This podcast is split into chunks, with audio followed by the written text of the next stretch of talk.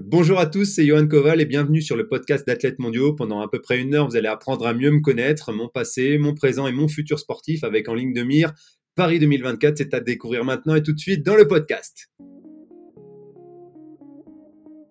Salut tout le monde, bienvenue dans ce nouvel épisode du podcast Athlètes mondiaux, le podcast 100% athlète qui donne la parole aux meilleurs athlètes du monde. Aujourd'hui, j'ai le plaisir d'accueillir Johan Koval, champion d'Europe 2014 du 3000 mètres steeple. D'abord coureur de 1500, Johan a ensuite eu la carrière qu'on lui connaît sur 3000 steeple, avant de passer plus récemment sur marathon. Pour que vous compreniez bien notre conversation, nous avons enregistré l'interview fin décembre 2022. Donc au moment où je publie cet épisode, c'est vrai que certaines choses ont évolué, mais je n'ai pas eu envie de supprimer ces questions parce que les réponses me paraissaient intéressantes. Bonne écoute. Salut Johan, Bienvenue sur Athlète Mondiaux. Je sais que tu connais la communauté depuis longtemps, donc je suis très contente de t'avoir sur le podcast aujourd'hui. On enregistre pendant ton stage au Kenya. Tu vas toujours au même endroit tous les ans ou tu changes un peu? Non, non, ça fait 16 ans que je viens ici euh, au Kenya. C'est mon 16e stage. Euh, je suis arrivé la première fois en 2009 pour des vacances et un peu découvrir le pays. En 2010 pour mon premier stage. Et lors de celui-ci, je parlais que français, je parlais pas anglais. Je suis venu avec mon sac à dos, je suis arrivé à Nairobi, j'avais une connaissance sur place et je ne connaissais pas du tout le Kenya, je savais pas du tout où c'était les centres d'entraînement et on m'a orienté vers un hôtel ici, le View, euh, sur lequel je suis encore aujourd'hui, avec un, fondateur belge donc qui parlait français, donc qui m'a bien aidé sur euh, sur ce premier stage. Donc je suis venu ici, des liens se sont créés. Euh, voilà, il y, a, une vraie relation et une vraie aventure humaine avec toute cette équipe qui a ici et tout le staff qui a au View. Et du coup, quand je reviens euh, d'année en année, euh, il y a beaucoup de centres qui sont créés aujourd'hui sur lesquels on fait des propositions ou autres. J'ai tellement d'affinités avec euh, avec ce centre-là que bah voilà, je reviens encore au Caribou View et, c'est avec beaucoup de plaisir à chaque fois que j'aime aussi le faire découvrir à, d'autres Français ou étrangers. Ce site qui est assez atypique avec la vue sur la Rift Valley, c'est vraiment un site incroyable qui, est, qui, est, qui, est, qui est permet de se reposer dans de bonnes conditions pour enchaîner l'entraînement avec les conditions que, que, le Kenya peut avoir qui sont difficiles. Et du coup, euh, voilà pourquoi je reviens tout le temps ici. Et justement, l'intérêt, c'est quoi? C'est l'altitude, c'est l'émulation, parce qu'il y a, y a beaucoup de niveaux. C'est quoi l'intérêt d'aller au Kenya? Il y a trois points majeurs sur le Kenya qui sont, qui sont déterminants pour moi, le fait que je revienne, euh, que je revienne régulièrement. Voilà, comme tu le dis, déjà, il y a l'altitude, 2400 mètres d'altitude, c'est quelque chose d'assez incroyable, avec des parcours vallonnés, donc euh, qui rendent les footings euh, de récup, même les footings cool, assez compliqués finalement quand tu les gères pas très bien. Du coup, ces deux points-là, c'est des points primordiaux qui te font vraiment progresser et ça te fait monter le cardio. Finalement, ton cardio est toujours majoritairement plus haut qu'en Europe, euh, qu'en France, du moins au niveau de la plaine. Des groupes d'entraînement incroyables. Tu pars à n'importe quelle heure, de, de 6 heures du matin à 10 heures, tu vas croiser du monde pour courir, même après, peu moins après 10 heures, mais tu vas toujours croiser quelqu'un et si tu, arrives pendant tes 15 jours, 3 semaines à faire des runs tout seul, c'est que tu n'as vraiment pas de bol. C'est qu'en de manière générale, tu as tout le temps du monde, euh, voilà, avec une densité incroyable des athlètes de haut niveau et une humilité. L'humilité des athlètes kenyans, moi, c'est ce qui m'a surtout touché euh, depuis le début que je suis ici. Euh, je sors souvent une anecdote qui est très, qui est belle pour moi. C'est David Rudisha que je croise sur une piste en terre une après-midi qui s'entraîne tout seul, qui faisait des 300. Je me rappelle avec des prototypes de pointe. Il voulait pas trop qu'on le prenne en photo, mais, très très simple, très sympa. Et, je rentrais à pied et deux secondes après, il passe à côté de moi en voiture après sa séance et il me dit bah, Vous allez où Vers le View et tout? Et je lui dis Bah oui, c'est ma route. Il me dit bah, Moi aussi, je vais par là, monter dans ma voiture, je vous dépose. Un athlète de ce rang-là, euh, d'une simplicité, d'une humilité, voilà, très accessible, qui te propose de t'amener en voiture. Je pense qu'on voit pas ça souvent en Europe. Et euh, voilà, encore une fois, c'est pour montrer l'état d'esprit du pays. Ça reste des gens qui ont un niveau voilà international, niveau mondial, euh, enfin les meilleurs mondiaux, et avec une, simplicité vraiment déconcertante. J'ai envie de dire plus plus qu'accessible. Et ça, ça reste pour moi, moi qui suis énormément dans l'humain, c'est quelque chose qui me, marque énormément. Donc voilà, tous ces points réunis font que je suis fan du Kenya. Je reviens chaque année. Et depuis cette année, pour la première fois, je l'ai aussi fait découvrir à mes enfants avec des petites actions humanitaires perso. Je communique pas là-dessus parce que c'est pas pas mon état d'esprit, mais là je me permets d'en parler. Et du coup, j'essaie de les sensibiliser aussi à, ce que peut à ce que peut avoir euh, ce pays, cette culture, cette, euh, cette chance qu'ils ont aussi d'avoir euh, une maison en dur avec euh, l'eau courante, l'électricité. Et du coup, voilà, j'essaie de sensibiliser mes enfants à ce pays que j'aime tant. Et du coup, ils sont venus deux fois déjà. Ils ont encore envie de revenir sur mon prochain stage que je risque de faire en février. Et c'est peut-être une question un peu bête, mais tu dirais que les, les Européens et les Kenyans courent pour les mêmes raisons? Non, non, non, je le dis souvent. On va pas, on va pas se mentir. Euh, un Européen, de manière générale, c'est une course par passion. La majorité des athlètes kenyans, c'est courir pour survivre. Euh, il y en a qui courent par passion ou autre, parce qu'après, quand ils ont certaines médailles olympiques euh, ou, des, victoires sur des grands marathons, euh, il y a eu une période où on a vu énormément ça, où les, sportifs étaient représentés justement sur un marathon, une médaille olympique, et on les voyait plus après. Aujourd'hui, c'est un peu différent quand même, parce qu'il y a des marques et des sponsors qui sont arrivés dans le pays et du coup qui accompagnent ces athlètes-là, et ils restent sur du plus long terme. Mais c'est vrai qu'à un moment, on voyait un roulement de sportifs qui restaient à 1, 2, 3 ans au niveau, et puis après, ça changé. Maintenant, il y a quand même des noms qui sont là de plus en plus longtemps. Mais de manière générale, euh, je parle sur la densité. C'est des gens qui courent pour survivre. Euh, j'ai eu l'occasion de faire venir plusieurs fois des, des Kenyans en France, les faire participer à des petites courses où il y avait une cinquantaine d'euros à gagner, leur dire qu'ils avaient largement le niveau pour gagner en faisant ça sur un footing actif et pas sur une séance. Et dès le coup de pétard donné, ils sont partis à fond sur des allures folles parce que pour eux, 50, 60 euros, c'était juste énorme. Donc, euh, ça montre un peu l'état d'esprit. Et, euh, et, du coup, ouais, courir pour survivre. Donc, quand on est sur la ligne de départ, on n'a pas forcément la même motivation, on n'a pas forcément les mêmes ambitions et du coup, le même, euh, comment dire, le même, euh, la même, comment dire, le couteau sous la gorge entre guillemets parce que toi tu cours parce que t'as faim, t'aimes ça et que et que t'as envie de tout casser parce que c'est ta passion. Et lui, il a sa famille à nourrir derrière. Donc ça, c'est pas la même motivation. Ça peut apporter une force en plus. Et, du coup, ça peut aussi apporter une faiblesse en plus qui est aujourd'hui actuellement en ligne de mire sur le Kenya où ça peut apporter de l'accessibilité plus simple vers le dopage. Enfin, une, une comment dire. Je le, je le cautionne pas, mais je peux un peu plus comprendre euh, qu'un athlète kényan euh, en vienne à, être attiré par le dopage pour pouvoir subvenir à ses besoins, à sa famille. Parce que voilà, euh, il y a énormément de monde qui court, tout le monde court pour survivre ici et pour s'être détaché et sortir du lot, c'est très compliqué. Donc, donc encore une fois, je le cautionne pas, mais j'arrive dans un coin de ma tête à le comprendre parce que voilà, ça fait 16 ans que je viens ici, que je connais un peu la mentalité et je sais que dans le fond, c'est pas c'est pas pour tricher, c'est pas pour battre les autres, mais c'est pour avoir le, les gains qui font que que, que voilà, ils, ils, vont faire vivre leur famille pendant un an avec, euh, avec une prime de course. Donc, euh, donc c'est toute cette histoire, en fait, enfin, tout ça qui, qui rend le Kenya un peu, un peu atypique et qui rend aussi ces différences qu'on peut avoir avec un Européen. Où, voilà, moi aussi, je, si aujourd'hui je fais une contre-perf ou une saison blanche comme j'ai pu le faire en étant blessé en, en 2021, ben, j'avais mon sponsor euh, qui était présent, j'avais l'armée qui était là et j'ai pu vivre mon année normalement. On a des assurances, on a le chômage, on a les restos du cœur si on est dans le dur.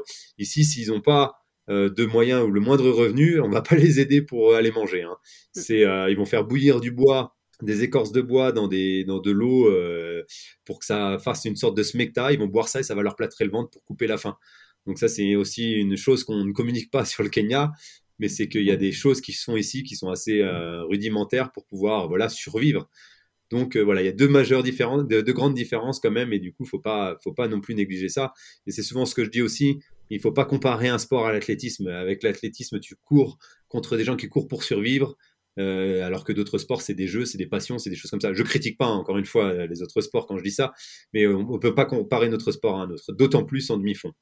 Parce que voilà, tu as besoin de rien pour courir et ça peut permettre à certains de survivre et de, et de faire vivre leur famille, voire leur village. Enfin, ils font vivre toute la communauté. Et aussi la grande chose qui est aussi, euh, je parle beaucoup, qui est aussi marquante sur le Kenya, c'est que je l'ai noté, la toute première fois que je suis venu au Kenya, je me suis fait un petit roadbook et je notais tous les jours un peu euh, mes sensations, mes footings, un peu ce que je voyais et tout. Et euh, je l'ai dit aussi l'an dernier quand il y a une équipe de tournage qui est venue ici, euh, il y a un petit, sur un de mes tout premiers footings, qui m'a accompagné pendant 3-4 km avec des sandales, une tenue voilà très rudimentaire, et qui s'arrête juste devant une espèce de maison traditionnelle en terre avec le toit de paille, euh, ils ont le chauffage, c'est du charbon de bois avec un petit truc en métal. Enfin, c'est très très rustique, très très simple. Ça, c'était en 2010. Ce petit s'appelait Kemboy et euh, il s'arrête devant cette maison. Il avait rien. Il avait fait deux trois bornes avec moi, 12-13 à l'heure.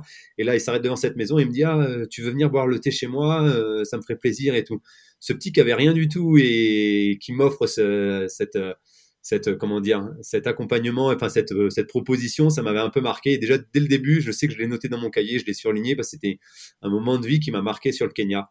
Montrer la voilà l'état d'esprit des gens ici et et euh, voilà ils sont énormément dans le partage et, ça c'est quelque chose qui ouais qui, qui, me touche beaucoup. Moi je suis vraiment dans l'humain encore une fois je me répète. Et ce pays là il me il me ramène beaucoup à l'humain et voilà pourquoi je suis de nombreuses fois ici ça se voit que, que, que tu aimes ce pays. Quand tu es arrivé cette année, tu as eu des petits problèmes de santé. Je sais pas quelle gravité ça avait, mais ça va, ça va mieux maintenant? Bah, là, je suis un peu sur une phase de rédemption, enfin rédemption, même si ça risque d'être long encore à soigner. Euh, en fait, je suis un sportif consciencieux depuis 15 ans. Euh, je prends quoi? Allez, de la spiruline, de la vitamine C, peut-être un peu d'oméga 3 des fois sur les trois dernières semaines avant chaque championnat, les, les mondes, les Jeux Olympiques ou les choses comme ça. Un petit peu de fer quand euh, je fais euh, un stage en altitude, mais je suis vraiment sur des, compléments qui sont très clean, très respectés, enfin voilà, qui ont la norme antidopage, etc. Et que ce soit doliprane, anti-inflammatoire ou des, tout un tas d'autres trucs, je prends jamais rien depuis 15 ans. Je suis vraiment quelqu'un qui déteste les médicaments. Il faut vraiment que je sois au, fond du trou pour prendre le, ne serait-ce qu'un petit doliprane. Et donc j'ai eu les poumons qui sont un, un peu inflammés en France. J'ai énormément toussé. Je me suis entraîné dessus parce que comme tout passionné, comme tout euh, bourrin que je, peux être depuis quelques années, euh, j'ai voulu quand même continuer mon entraînement. Seulement, j'ai créé une inflammation que j'ai pas voulu soigner. Euh, finalement, ça a été assez compliqué. À quelques jours de prendre l'avion, je suis allé voir un docteur qui m'a dit mais là, ça peut devenir beaucoup plus grave que ce que vous imaginez. Donc prenez euh, prenez des médicaments. Donc, il m'a fait trois jours de médicaments. J'ai envoyé direct à la FLD, direct au docteur de la FED. J'étais en panique et tout. Tout le monde m'a dit, mais non, mais t'as le droit. Euh, pourquoi tu te prives de prendre des médicaments? Là, t'as le droit. Il n'y a pas besoin d'AUT. C'est normal. Enfin, c'est, donc, euh, du, coup, première belle surprise, entre guillemets.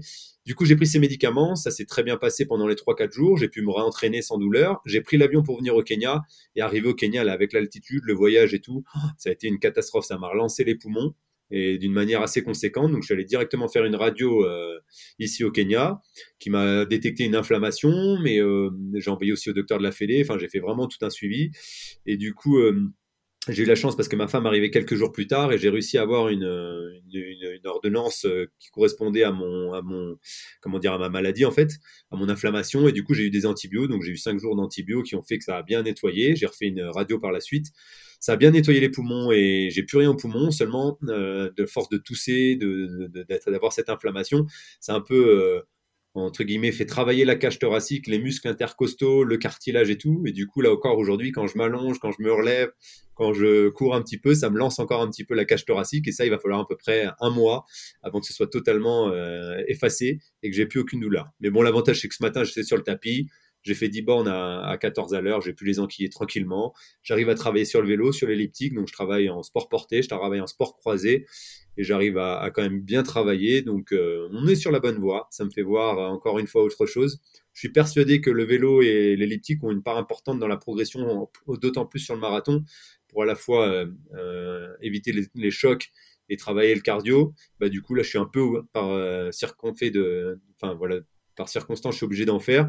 Et du coup, c'est peut-être un mal pour un bien. Mais bon, c'est pas évident quand tu es passionné de course, tu as un cadre comme ici au Kenya et que tu restes enfermé deux heures sur ton home trainer, c'est quand même pas la même. Mais bon, ça travaille le psychologique et je suis un, acharné de l'entraînement. Donc, euh, s'il faut le faire, je le fais. Et puis voilà. Donc là, je suis sur la fin. J'espère que ça va continuer dans cette euh, belle dynamique. Je recours une fois par jour. Et euh, petit à petit, je vais recommencer les intensités. Et je pense que le travail et le rythme va revenir assez facilement parce que j'ai quand même 15 ans d'acquis derrière moi et d'actifs le corps n'oublie pas ce que tu as pu faire à l'entraînement. Et en plus de ça, comme je dis, je fais du, cardio sur vélo, donc, euh, donc j'y crois. Pour revenir à ton refus de prendre des médicaments, c'est entre guillemets juste parce que tu as peur de pas vraiment savoir ce qu'il y a dedans ou c'est aussi parce que tu veux sentir si, les douleurs, etc., être mieux à l'écoute de ton corps et que tu te dis que si tu prends certains trucs pour cacher la douleur, tu vas pas, sentir c'est un peu tout ça, c'est masquer la douleur, c'est un acquis de conscience, c'est quelque chose qui, voilà, pour moi, quand tu peux être euh, soigné naturellement ou que tu peux laisser ton organisme travailler. Je suis quelqu'un qui est assez euh, qui est assez comment dire dans la dans la, la croyance un petit peu euh, un peu comment dire externe j'ai envie de dire quand j'étais petit j'ai eu un kiss derrière le genou et le docteur m'avait prescrit des, des médocs et m'avait fait une opération etc et ma mère avait voilà avait suivi un peu le, le, protocole sur le début et ils m'ont fait l'opération et après il a dit bah il sera il pourra jamais courir votre fils il pourra marcher mais il pourra jamais courir on parlait pas de sport de haut niveau quoi que ce soit, mais en, gros, je pourrais marcher en boitant, mais jamais courir. il fallait que je fasse toute une cure de médoc, de, ré, de, je sais pas quoi, qu'on n'a pas fait et qu'elle a pas fait et qu'elle m'a toujours expliqué, ma mère, parce que j'étais tout petit, hein, je me rappelle pas, elle m'a expliqué qu'elle a pas fait cette cure et que naturellement je m'étais remis, etc. Pareil, j'avais une, si je dis pas de bêtises, j'avais euh, au niveau des globules, j'avais eu un déficit, etc. Il fallait faire une injection qu'elle n'a pas faite non plus. Bref, il y a eu deux trois effets de, vie comme ça qui ont fait que j'ai jamais pris de médicaments ou jamais fait les soins nécessaires. Je critique pas la, médecine ou quoi que ce soit en disant ça, mais du coup, je me suis un peu auto euh, éduqué avec euh, cette cette idée reçue de si le corps peut se soigner par lui-même. Mais ça a ses limites. La preuve en est, c'est que là, à pas vouloir prendre de médoc, je me suis inflammé les poumons et que la douleur, elle est hyper conséquente et que, c'est catastrophique. Et j'ai croisé Julien Vanders pas plus tard qu'hier qui m'a dit qu'il avait fait la même. Donc finalement, on est un peu tous pareils, un peu tous un peu foufou de, de l'entraînement, à s'entraîner sur des douleurs, à se ressentir, à pas vouloir se soigner et finalement à développer des choses beaucoup plus conséquentes et, et c'est un peu voilà le danger. Donc euh, jusqu'à présent, pendant 15 ans, j'ai rien eu et là, c'est un peu la, la, la souffrance, mais bon, au moins euh, je sais ce qu'il en est, je sais d'où ça vient, je sais ce qu'il faut faire. C'est rien pour le soigner, ça se soigne naturellement. Mais euh, voilà, prendre le temps de, voilà, faire les choses bien pour le, futur aussi. Et dès que j'ai la moindre alerte ou autre, après être. Ce qui est marrant, c'est que j'ai tout un staff autour de moi pour les préventions des blessures, pour euh, les soins, etc. Mais pareil, j'ai ça dans le médical, mais j'ai jamais été très poussé dans le fait de, communiquer à quelqu'un. Ben, je tousse un peu, qu'est-ce que je prends, etc. Donc euh, c'est voilà, c'est le regret. Mais bon, on va on va modifier ça pour euh, pour le futur. Euh, je voulais qu'on parle de ton premier marathon en octobre. Parce que juste après, tu avais dit, oh là là, je me, me projette pas du tout sur le deuxième, là, je, suis, bon, ça s'est pas bien passé. Avec le recul, comment tu analyses ta course et hum, peut-être tu te rends compte que tu as fait certaines erreurs à certains moments ou... Mmh, en fait, j'ai fait des, des, bonnes, erreurs que j'avais un peu prévues parce que j'ai parlé avec beaucoup de monde, Benjamin Choquer, Yohan Durand, Geoffrey Le Déant, enfin, il y a, pas mal de, marathoniens guéris ou qui étaient en cours d'être marathoniens, ou Malati, Lastenay, Carvalho, etc. J'ai parlé avec énormément de monde, Bachir Abdi, enfin, je suis quelqu'un qui essaye de vachement s'inspirer des autres pour euh, progresser, euh, progresser moi-même. Je regarde ce que fait Nicolas Navarro, j'échange aussi un petit peu avec lui. Enfin, c'est quelque chose qui, je suis pas la science infuse. J'essaie de prendre à droite, à gauche et d'adapter à ce qui me correspond pour, euh, pour l'entraînement. Je savais que j'étais dans une phase un peu conséquente d'entraînement. J'ai eu trois mois de préparation qui ont été juste monstrueux. Je pense que j'ai vraiment eu la préparation sans, sans m'envoyer de rose quoi que ce soit d'un coureur en 2-7, 2-8. Seulement, je n'ai jamais fait de marathon et je, entre valoir et faire, il y a deux mondes, je dis souvent. Et valoir 2-7 à l'entraînement, ça sert à rien. Mais j'ai voulu quand même avoir cette intensité, cette charge kilométrique et je voulais plus trop en faire que pas assez sur le premier. Donc il y a eu un point déjà qui, je pense, a été un peu conséquent, c'est que j'ai fait trois mois vraiment ultra fort, où euh, je suis arrivé à Munich avec une valeur euh, intrinsèque à 27,45, je pense, sur le 10 kills.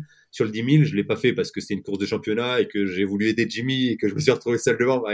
ça a été une belle course finalement, euh, entre guillemets, qui a fait que, avec les circonstances, on fait que j'ai quand même kiffé le truc. Mais au niveau des séances, je suis arrivé vraiment en forme sur le 10 000. Au-delà de ça, j'avais une charge kilométrique conséquente la semaine de Munich et les semaines précédentes. Et j'ai continué à travailler dans la même continuité juste après ça. Et franchement, j'enquillais tout. Enfin, j'enquillais mes séances. Tout s'est bien passé. J'ai eu trois mois vraiment à la perfection. Une petite alerte de trois jours, euh, un petit mollet, mais bon, je suis passé sur le vélo. Ça a été vite, euh, vite calmé et, j'ai pu vite continuer. Enfin, ça m'a pas perturbé la, préparation. Donc, euh, le, le, point numéro un dans le dans l'analyse, c'est que l'entraînement était trop fort, trop conséquent, peut-être un peu trop intense pour ces trois mois. Après, le point majeur, c'est que hum, il y a deux choses. La veille de la course, j'ai l'anglais qui vient me voir. Il me dit le, groupe derrière, il va courir sur 67, 67, 30 au SMI. Moi, je vais courir sur 65, 30. Je lui avais dit que je visais 2,12 et que je voulais partir 66. Et il me dit bah toi de faire ton choix. Moi, je te dis on part sur ça. Et euh, il m'influence pas. Hein. Et du coup, je dis bah oui, je vais venir avec toi pour 30 secondes. Je vais tenter de venir avec toi. C'est ce que je dis dans la vidéo d'ailleurs qui est sur euh, sur YouTube. C'est que mon choix est vite fait parce que euh, courir tout seul entre deux groupes ou tenter 30 secondes plus vite, à la vue de ma préparation, c'était quand même pas suicidaire de, de partir sur ces allures-là. Sauf qu'au lieu de 65-30, on passe 64-50 et quand je regarde l'analyse du 21 au 26, on relance encore derrière. Ça, je le sens pas. Ça, je le sens pas parce que j'étais vraiment en hyper forme et pour moi, je, je l'enquille vraiment bien. Après, c'est facile à dire, un marathon, ça se court pas 25 euh, bornes, ça se court 42. Et euh, le point, je reparlais tout à l'heure, là, c'est marrant à table encore avec plusieurs athlètes. Le point pour moi qui est quand même déterminant, c'est qu'au 25e, j'ai toujours tout préparé à l'entraînement, mes ravitaux. Je gardais ma gourde 200, 300 mètres. Je me préparais à bien boire, prendre mes gels, à être tout dans une bonne euh, monotonie, ce sur des allures différentes et variées pour pouvoir, voilà, si j'étais à, à, à 2,55 ou à 3,05 ou à 3,10, à plusieurs allures différentes, je me suis préparé à prendre mes ravitaux. Euh, là, au 25e, je prends mon ravito. Seulement, l'anglais dit ah, Attends, Johan, c'est mon ravito. Et là, je regarde, c'est pas ma gourde je lui donne sa gourde et par sécurité, euh, ce qui est bien, c'est que moi j'ai des, j'avais fait faire un short avec euh, avec l'équipe qui prennent, avec deux gels de secours dans les poches. Donc je courais, je sais pas, j'ai pris le départ avec deux gels parce que j'avais prévu de rater, de quelqu'un prenne mon ravito ou autre. Et là, je sais pas ce que j'ai, alors que tout était calibré dans ma tête et tout, là ce ravito là, ben, vu que je lui donne la gourde, je panique, je sors mon ravito rapidement, je l'ouvre et là je le prends en one shot, euh, c'est un gros gel quand même qui est assez épais, je le prends d'un coup et là c'est assez, euh, je déglutis d'une manière assez compliquée, enfin c'est bizarre. Et, euh, là l'anglais, je, suis pas, il voit que je suis pas très bien, il me tend sa gourde, je bois sa gourde, c'était une autre boisson que la mienne, donc le mélange je sais pas, hein, je me donne pas d'excuses encore une fois, j'essaie juste d'analyser. Et cette prise de gel un peu rapide, je me sens pas très bien, je bois un truc qui est pas à mon goût et qui est différent de, de, mon, ma boisson habituelle, ben, ça n'a pas loupé, 500-600 mètres plus loin. J'ai un point de côté qui a commencé à arriver, que j'ai déjà eu plusieurs fois sur les distances plus longues, depuis que je cours les courses plus longues. Et même depuis très jeune en cross, j'ai déjà eu ça plusieurs fois, on n'arrive pas à l'expliquer. Et là, j'ai ce point de côté qui arrive, et là, c'est le début du calvaire, mais complet. Ça enchaîne, point de côté, j'ai euh, des choses qui, qui, arrivent qui sont nouvelles. J'ai déjà eu mal au ventre à l'entraînement avec euh, des petites aigreurs, etc. Mais là, mal de ventre avec euh, l'obligation de m'arrêter aux toilettes, ça, ça m'est jamais arrivé à l'entraînement, mais Là, je me suis arrêté euh, par obligation, vraiment. Mm. Euh, les quadris, les ischios, les mollets, les fessiers, hyper durs. Ça, j'ai jamais eu cette sensation-là. Et là, euh, tout était contracté et contracturé, mais d'une manière. je pense c'est vraiment, ça a été un fait, voilà, un enchaînement de, plusieurs choses. Le bas du dos, pareil, douloureux, alors que j'ai déjà fait des, séances intenses, beaucoup plus longues que cette, que ce semi-là ou autre. et, le point de côté. Donc tout ça cumulé, ça a fait un, voilà, un cercle négatif et là, je termine euh, ce marathon en mode calvaire, en marchant, en trottant, en m'arrêtant aux toilettes. Je repars, je remarche, je m'arrête au ravito, tout public, parce qu'il y a les ravitaux élites, les ravitaux tout public. Je bois, euh, je sais qu'il y a un ravito, je bois au moins deux ou trois petites gourdes. Là, ça devait être des, 33 millilitres. Je dois boire un litre sur un ravito. Et pourtant, euh, j'avais mon analyse glycémique, j'ai vu sur toute la course, même quand je suis en défaillance, mon, mon taux de sucre dans le sang est nickel. Donc là-dessus, je m'étais pas trompé dans mes ravitaux, dans ce qu'il fallait que je prenne. Mais euh, enfin voilà, il y a une, un enchaînement de, circonstances euh, négatives qui sont, qui euh, interviennent les unes après les autres, les unes pendant les autres, et du coup c'est le calvaire complet. Je termine pour terminer, hein, parce qu'il y a toute une équipe derrière moi qui a été euh, des ingénieurs, des concepteurs, des chefs produits qui sont même venus d'ailleurs sur Londres pour m'encourager et être présents. Ma famille qui est là, mon sparring qui est là. Euh, je suis en mode euh, fini le plus vite possible juste pour passer la ligne d'arrivée. Mais ce qu'il y a, c'est que j'arrive plus à courir. Enfin, je, je, j'ai des images sur la fin de course où je cours, mais euh, c'est la catastrophe. Mais je termine. le point que je retiendrai, c'est que je termine cette course et ça a été compliqué, mais je l'ai terminé. Et pour ça, je suis quand même un petit peu fier parce que je pense qu'il y aurait 90% des sportifs élites qui, qui, qui se seraient arrêtés. Et euh, là où je suis voilà, fier, c'est d'avoir terminé. Et surtout, ce que je dis pas, c'est que du 32e au 40e, après, il n'y a, plus, euh, y a plus personne. Il y a la voiture élite qui est là pour ramasser un peu les, les abandonnés et qui s'arrête quatre fois à côté de moi, du 32 au 40e, parce qu'elle me voit vraiment en défaillance. Et elle me suit euh, d'une manière bah, voilà catastrophique. Et quatre fois elle me demande tu veux t'arrêter? Monte on est là pour ramener les élites à l'arrivée et à la quatrième fois j'ai vraiment hésité à monter dedans mais j'ai quand même tenu à finir. Et et ça, ça a été pour moi un petit peu voilà le calvaire, mais la petite force que je me suis dit en plus de, de voilà de terminer cette course, même si c'est de la marche à la fin, je l'ai quand même terminé. Et malgré tout, maintenant, tu te dis que malgré ce qui s'est passé, tu as envie de rester sur marathon. Ça t'a pas, entre guillemets, euh, l'envie de, de, faire du marathon? Euh, C'est marrant parce que hum, du coup, l'an dernier, dans cette prépa marathon, je prépare le long. Et dans le long, euh, je fais des super séances rapides et, euh, je fais un 3000 aux interclubs en 8-0-0 tout seul. Et là, mon coach, il me dit, euh, je te connais depuis 15 ans, enfin, on travaille ensemble. Tu m'as jamais fait un 3000 comme ça tout seul dès les interclubs. Il me dit, là, tu repasses sur type sans faire de prétention, sans faire de, de starlet ou quoi que ce soit par là. On, quand même, voilà, on connaît nos séances. Je sais ce que j'avais fait avant j'avais pas fait énormément de spécifiques, là je fais ça comme ça. Il me dit tu te prépares sur ce type, tu fais moins de 8-20, t'es à Eugene sans problème. Il me dit là il n'y a pas trop de doute à avoir. Euh, euh, bah, voilà, je vois comment tu as couru avec l'attitude de course dans laquelle tu l'as fait. Est-ce que tu veux pas, euh, tu es sûr de vouloir vraiment continuer sur marathon? Donc il y a une période un peu de transition, encore l'an dernier où ça a été difficile à, accepter de tout lâcher sur piste parce que j'ai retrouvé de bonnes séances et de, et de bons chronos. Mais quand j'ai pris ma décision, elle était quand même fixe depuis un petit moment. Et du coup, j'ai eu euh, ce marathon qui a été catastrophique. Et c'est vrai qu'à chaud après la course, tu dis mince, bah, je vais repartir sur ce et, et je vais retenter une aventure où je peux m'exprimer, où je connais, où je maîtrise. Et euh, ça a été l'espace de quelques jours, même euh, peut-être semaines, mais après c'est vite revenu en mode je m'arrête pas sur une déception. J'ai juste envie de courir mon, deuxième marathon comme si c'était mon premier, à juste faire ma course. Euh, avec euh, mes sparring partenaires, mes lièvres, gérer mon truc de la manière dont je souhaite et passer la ligne d'arrivée juste d'une manière convenable. J'ai envie de dire, si je fais 2-13, 2-14, 2-12, le chrono, il importera peu. Là, le but, c'est de vraiment faire découvrir à mon corps le marathon d'une bonne manière, de finir la course, de franchir la ligne. Et c'est pour ça que là, je suis en train d'un peu planifier ma, suite de saison sur le prochain marathon que je vais faire. Euh, c'est en train de se, mettre en place. Et du coup, euh, l'idée, c'est de choisir ce marathon en fonction aussi du, droit que j'ai d'amener mes sparring. Parce qu'à Londres, j'avais amené deux sparring. J'avais un Kenyan qui était avec moi, plus mon, partenaire d'entraînement, qui devait m'amener jusqu'au SMI et au 30e. Et du coup, tout était calibré aussi pour euh, être accompagné sur mes allures jusqu'au bout. Je dis pas que ça aurait changé quelque chose, hein, je sais pas. Mais euh, finalement, de ne pas pouvoir en dernière minute amener, euh, amener ces gens-là, ça a été un peu compliqué. Donc là, le prochain, j'espère que ça pourra se faire de la, meilleure des manières, un peu plus contrôler tout ça. Et puis aussi être plus dans le feeling. La préparation de Londres, elle était... Enfin, je pense que j'ai été pro dans ma carrière, mais cette préparation-là, elle a été minutieuse. Mais quand je te dis minutieuse, c'était tout était calibré, tout était coordonné. Enfin, la dernière séance, euh, je me rappelle qu'il y avait Bastien Augusto sur la piste avec son coach. J'ai fait 4 fois 3000 à J-10 ou J-12 à Fourmeux en altitude. Je faisais une minute de récup et je cours en 9, 9 10 les 3000. Et euh, le dernier, je demande à son coach parce que Patrick, le mien, était pas là. Et Patrick, le coach de Bastien, je dis à ton avis, je peux accélérer le dernier 1000 et tout. Euh, je me sens bien. il me dit, vas-y, mais tu prépares le marathon, ça sert à rien de 30 mètres. Et, et je me rappelle que Bastien regardait la séance et du coup, euh, je passe 3 minutes au 1000, 6 minutes au 2000, et là, je fais 2,39 dernier 1000, je fais 8,39. Et là, du coup, euh, voilà, j'ai encore cet esprit d'enfant et, euh, d'un contrôle, alors que le marathon, c'est que du contrôle. Mais ça montre encore mon état d'esprit. Je l'ai préparé tellement minutieusement et à la fois avec un peu de folie que le prochain, j'ai envie d'un peu plus lâcher prise et d'être plus dans le. Tu te prépares bien, consciencieusement, avec voilà une bonne récup, bon entraînement, bonne alimentation, et peut-être un peu moins euh, à contrôler. Euh, je contrôlais pas le poids de mes légumes ni rien, mais je contrôlais quand même tout, tu vois. Tout était minutieux, euh, mon alimentation était toute, voilà, tout était programmé, tout était calibré, les allures de séance étaient toutes détaillées et toutes vraiment soutenues et maintenues à, aux allures précises. Et c'était peut-être un peu le trop dans le trop aussi. Mm.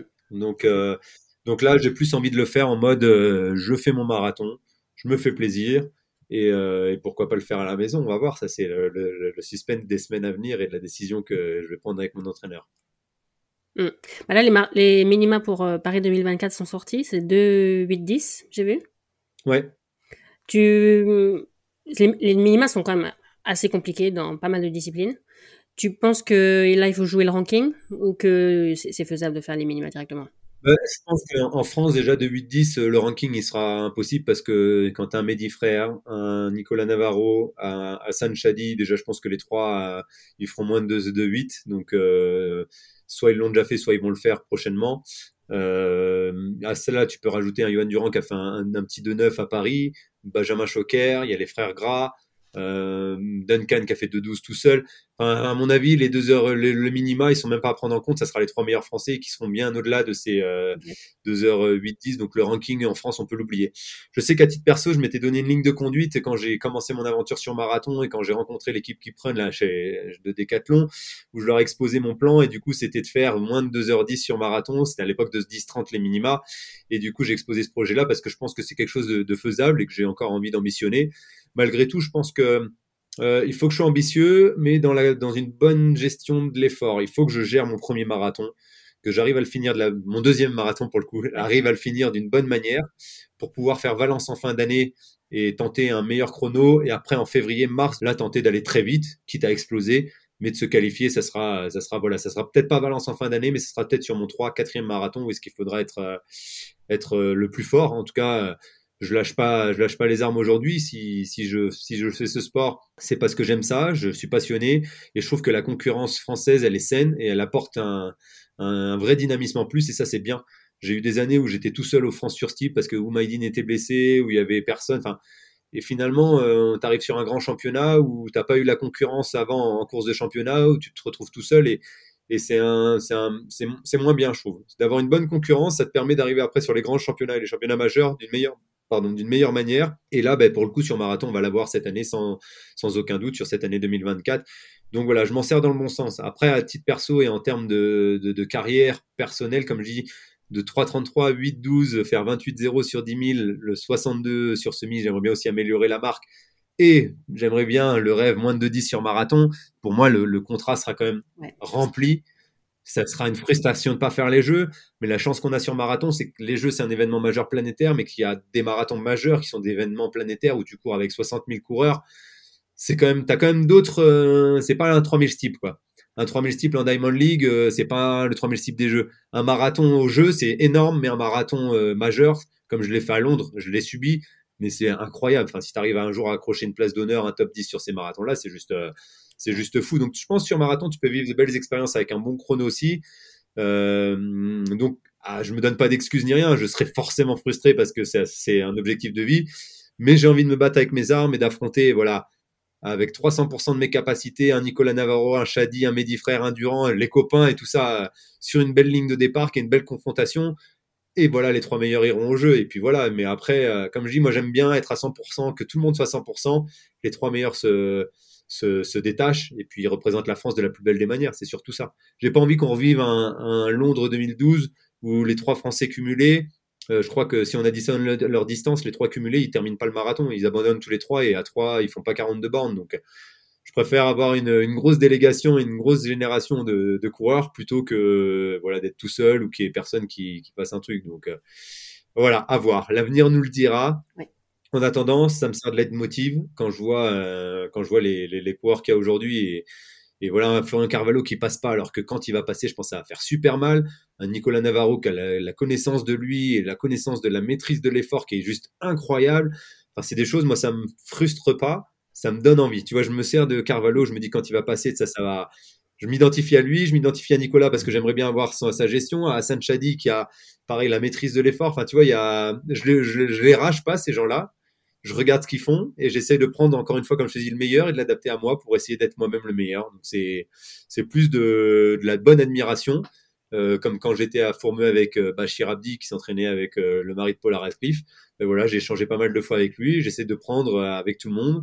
Là au Kenya, j'étais avec Amanal Petros qui a déjà fait 2-6. J'étais avec Sandré Mohen qui a fait 2-5. Euh, j'étais tous les soirs à table avec eux et c'était des petits conseils, des petits trucs, t'es ravito. Enfin, voilà, je prends de tout le monde. Je suis pas, euh, j'ai pas la science infuse et je trouve que c'est hyper bien cet échange qu'on peut avoir, euh, voilà, ici au Kenya ou ailleurs dans le monde avec tout le monde pour pouvoir. Bah, bah, c'est comme tout, c'est de la culture générale et c'est comme ça qu'on se cultive et qu'on devient le, le mieux possible en, en, en, travaillant, voilà, en, faisant ce qui, en regardant ce qui se fait ailleurs et en, encore une fois en adaptant par rapport à ses points forts. Et ça, ça a été quelque chose qu'on a toujours fait. Euh, que ce soit sur le 1500, sur le 3000 steeple ou autre avec mon coach. Euh, on a pris des séances à Martin Lewandowski où on s'est entraîné avec lui en Afrique du Sud, des séances de muscu euh, que j'ai pris quand j'étais aux États-Unis en regardant les Américains.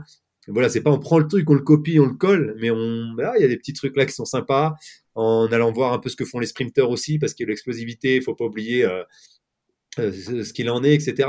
Et bah, pareil pour la muscu. Aujourd'hui, je suis encore en train de travailler sur l'outil muscu.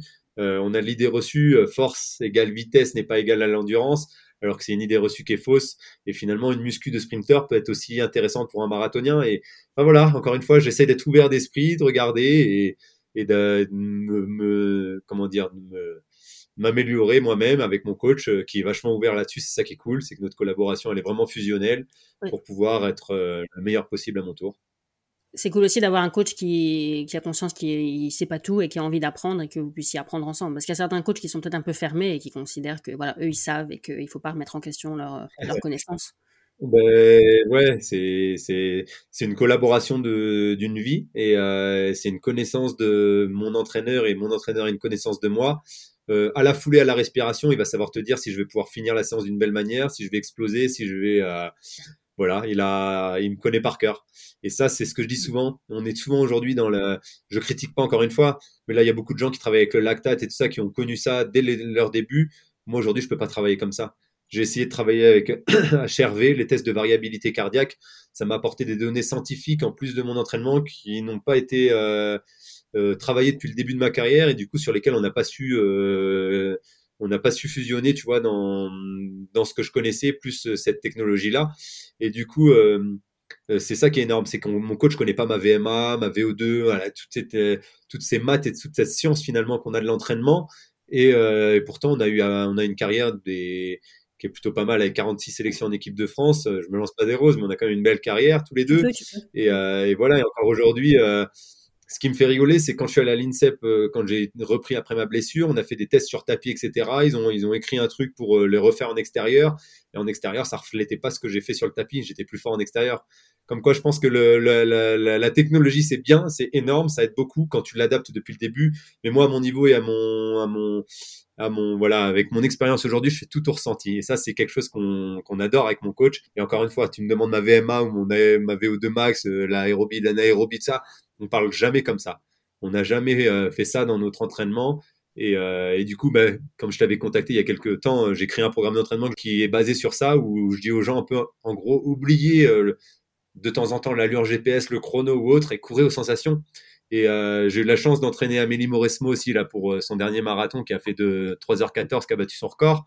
Et euh, c'est ce que je lui disais dans l'entraînement. Elle m'a envoyé ses anciens plans.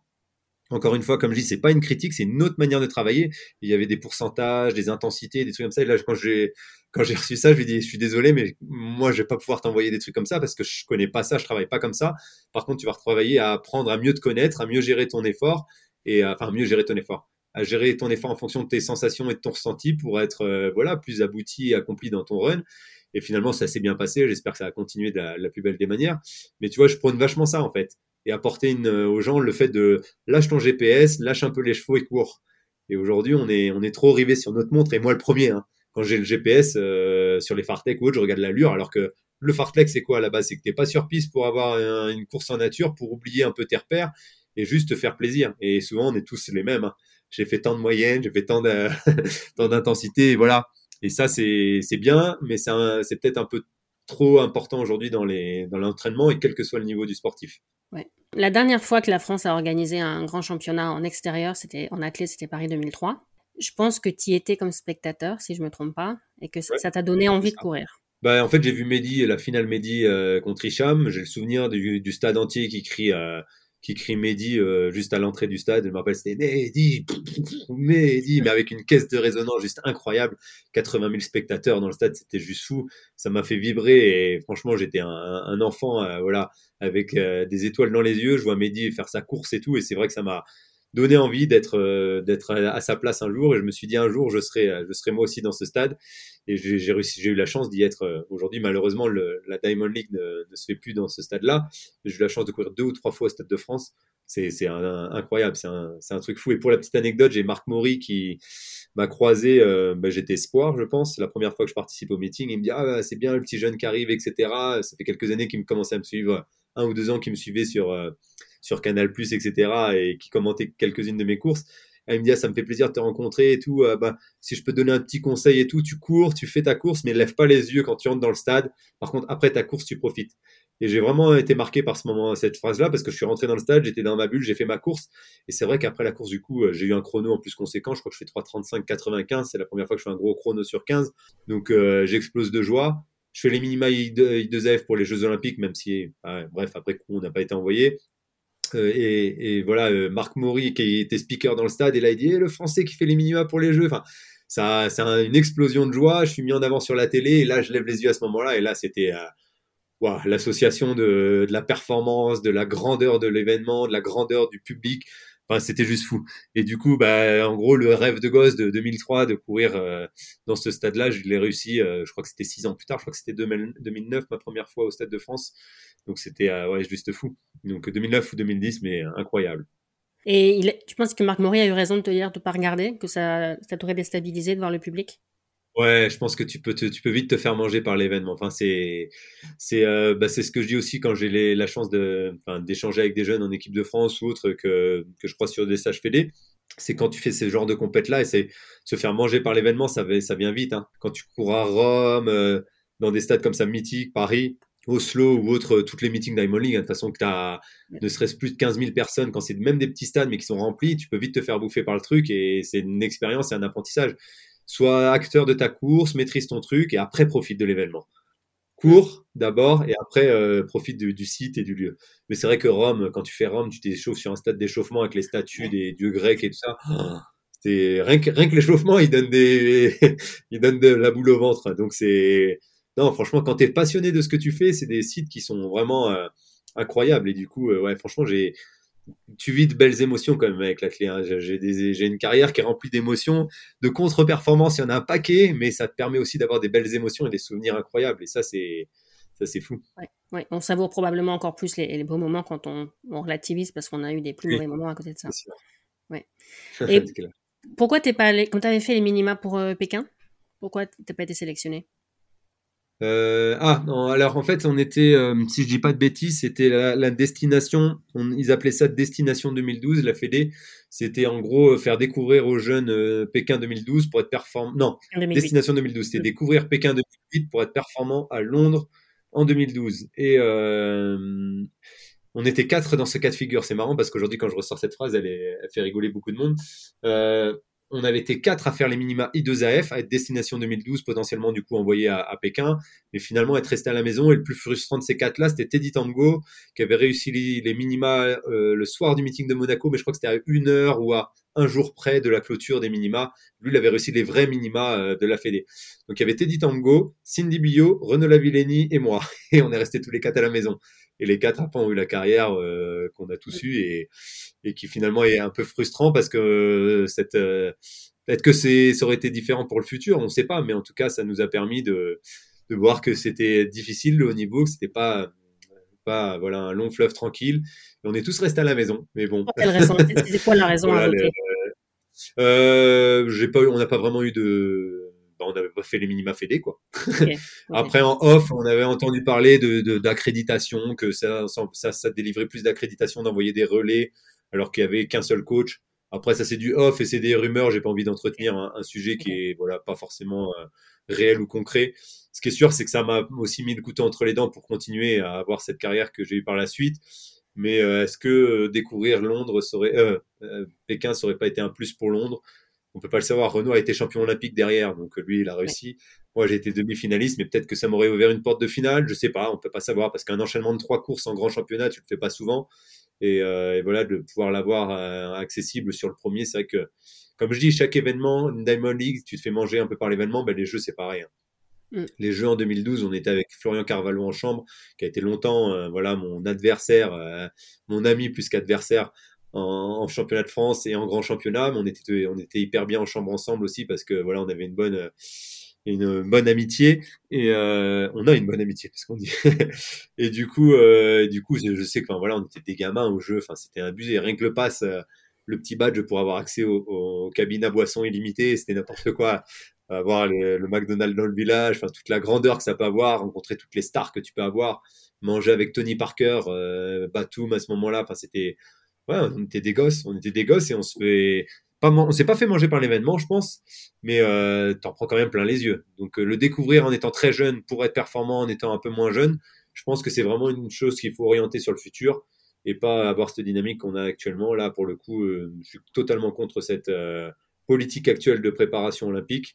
Mais bon, après, je suis que Johan Koval à mon petit niveau et j'ai pas de pouvoir. Oui. Et tu avais dit au, moment des Europes en salle de Paris en 2011 que la pression médiatique et peut-être aussi la pression que tu t'es mise à toi-même, ça t'avait un peu empêché de, de perfer. Est-ce que tu penses que maintenant, avec la maturité à Paris 2024, si tu te qualifies ce qu'on te souhaite, que tu gérerais les choses différemment? Ah bah là c'est sûr, franchement euh, très honnêtement là c'est la carrière t'amène aussi une gestion de l'événement d'une manière différente. Euh, j'ai le souvenir de Londres où tu as 50 minutes de chambre d'appel et quand tu es un stressman comme moi euh, à avoir un moment de panique et le cardio qui s'emballe à la moindre petite chose qui te perturbe, bah tu t'y prépares. Enfin, ça ça a été voilà des choses que j'ai réussi à, à, maîtriser et à acquérir grâce à Paris 2011 où finalement ouais je te dis j'étais arrivé je crois avec le deuxième temps désengagé sur le 1500 et le 3000 euh, je crois que j'étais le meilleur temps en fait parce que j'étais il y avait Mo Farah mais qui était pas venu du coup j'avais les, deux meilleurs temps. J'avais choisi le 1500 parce que ça laissait la place à Florian sur le 3000 je me rappelle et que je me vu que j'étais bien sur les deux j'ai couru le 1500 et euh, cette année-là je me souviens très bien hein, parce que ça a été un événement marquant dans ma carrière. Je résume souvent ah, j'ai couru avec euh, plus la peur de perdre que l'envie de gagner. Il y a ma famille qui était là et je me rappelle le footing d'échauffement avant de rentrer dans la chambre d'appel ma femme, mon beau-père, le coach qui était juste là, il me dit mais t'es tout blanc et tout, qu'est-ce qui se passe et tout. Je dis je sais pas, j'ai peur de rater et tout. Euh. Enfin, je me sentais pas bien. Ça va pas louper, je cours toute ma course au couloir 2, je fais une course catastrophique, je passe même pas en finale. Et euh, ça a été un événement déclencheur parce que je me suis dit je peux pas continuer une carrière comme ça avec une telle préparation, une telle ambition et m'écrouler à l'arrivée du championnat, c'est pas possible. Et c'est là où j'ai commencé la sophrologie. Et du coup, ça a été une vraie, une vraie prise de conscience. J'ai fait de la sophro par la suite. J'ai été voir un psychologue, un psychologue du sport et aujourd'hui j'ai un préparateur, euh, je sais pas, un préparateur mental pur et dur, mais euh, ça m'apporte une connexion décalée avec euh, la réalité. Quand j'ai une connexion décalée, c'est qu'en gros je prends plus conscience de l'événement, ce que ça peut m'apporter dans le meilleur et dans le pire. Au final, tu es finalement tu es tout le temps gagnant. Tu te mm. rends compte que les choses elles sont souvent elles sont souvent valorisantes quel que soit le résultat. Et aujourd'hui, j'arrive à être plus comment dire, plus serein face à l'événement. Quand je suis arrivé sur la ligne de départ à, à Munich euh, cette année, euh, avec Jimmy qui pendant un mois m'avait poussé pour que je le relaye, le relaye, je le relaye, et il m'avait mis la pression pendant un mois. Je me suis échauffé avec une envie et une patate. Euh, bah, D'ailleurs, c'est vu sur la course. Quand je vais pour le relayer, je lui tape dans le dos et je pars tout seul parce que je me suis pas rendu compte qu'il suivait pas. Mais, tu vois, j'ai pas, je veux pas dire que j'ai sacrifié ma course. Je pense que j'aurais pu faire un top 10 ou autre, mais bon, le résultat au final, il aurait été ça aurait pas été euh, voilà différent pour moi. Mais ça, il y a quelques années, tu me demandes de faire ça, mais je suis en flippette euh, comme pas possible dans la chambre d'appel et tout. Enfin, je suis pas bien. Là, je l'ai abordé vraiment et puis ça se voit. Je sais pas si ça s'est vu à France Télé, mais quand je passe la ligne, euh, quand je passe devant, je, je prends 10-15 mètres au groupe, je regarde l'écran géant et là, je vois que je suis tout seul. Et là, au lieu de paniquer il y a 15 ans, j'aurais paniqué. Hein. Je me suis dit, mince, qu'est-ce que je fais là et tout.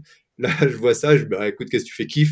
J'ai kiffé deux tours en tête, j'ai eu le grand sourire, j'ai fait mon rythme et puis euh, voilà, j'ai kiffé l'instant présent. Et ça, c'est bah, toute la prépa que j'ai pu faire euh, qui m'a apporté ça. Et voilà, c'était pas mon événement majeur de la saison. J'ai voulu aider Jimmy. Bon, ça s'est pas passé comme prévu. Il y a quand même une médaille française à l'arrivée, mais mais tout ça, je veux dire que c'est la prépa aussi, en plus de l'entraînement, la préparation du psychologique, ça se travaille et moi j'en ai besoin. Il y en a qui n'en ont pas besoin, moi j'en ai besoin.